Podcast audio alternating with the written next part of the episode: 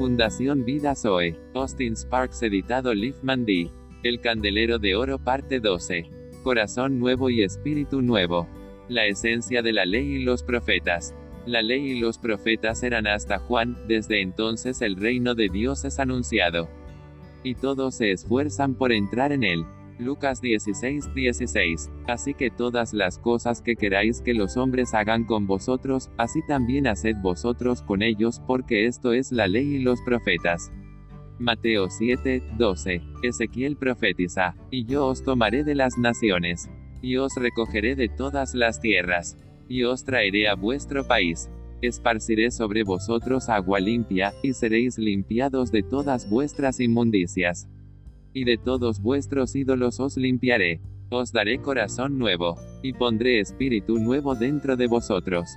Y quitaré de vuestra carne el corazón de piedra, y os daré un corazón de carne. Y pondré dentro de vosotros mi espíritu.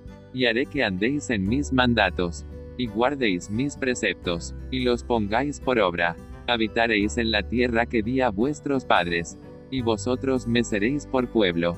Y yo seré a vosotros por Dios el salmista confirma, Bienaventurados los perfectos de corazón, los que andan en la ley del Espíritu. Bienaventurados los que guardan tus testimonios, y con todo el corazón te buscan. Pues no hacen iniquidad los que andan en sus caminos. Tú encargaste que sean muy guardados tus mandamientos. Ojalá fuesen ordenados mis caminos para guardar tus mandatos. Entonces no sería yo avergonzado cuando atendiese a todos tus mandamientos. Te alabaré con rectitud de corazón. Cuando aprendiere tus justos juicios. Tus mandatos guardaré, no me dejes enteramente. Con que limpiará el joven su camino. Con guardar tu palabra, con todo mi corazón te he buscado. No me dejes desviarme de tus mandamientos. En mi corazón he guardado tus dichos para no pecar contra ti. Bendito tú, oh Jehová, Enséñame tus mandatos. Con mis labios he contado todos los juicios de tu boca. Me he gozado en el camino de tus testimonios más que de toda riqueza. En tus mandamientos meditaré, consideraré tus caminos. Me regocijaré en tus mandatos. No me olvidaré de tus palabras. Haz bien a tu siervo, que viva. Y guarde tu palabra. Abre mis ojos, y miraré. Las maravillas de tu naturaleza. Forastero soy yo en la tierra no encubras de mí tus mandamientos. Quebrantada está mi alma de desear tus juicios en todo tiempo. Reprendiste a los soberbios, porque tus testimonios he guardado. Príncipes también se sentaron y hablaron contra mí. Mas tu siervo meditaba en tus mandatos. Pues tus testimonios son mis delicias y mis consejeros.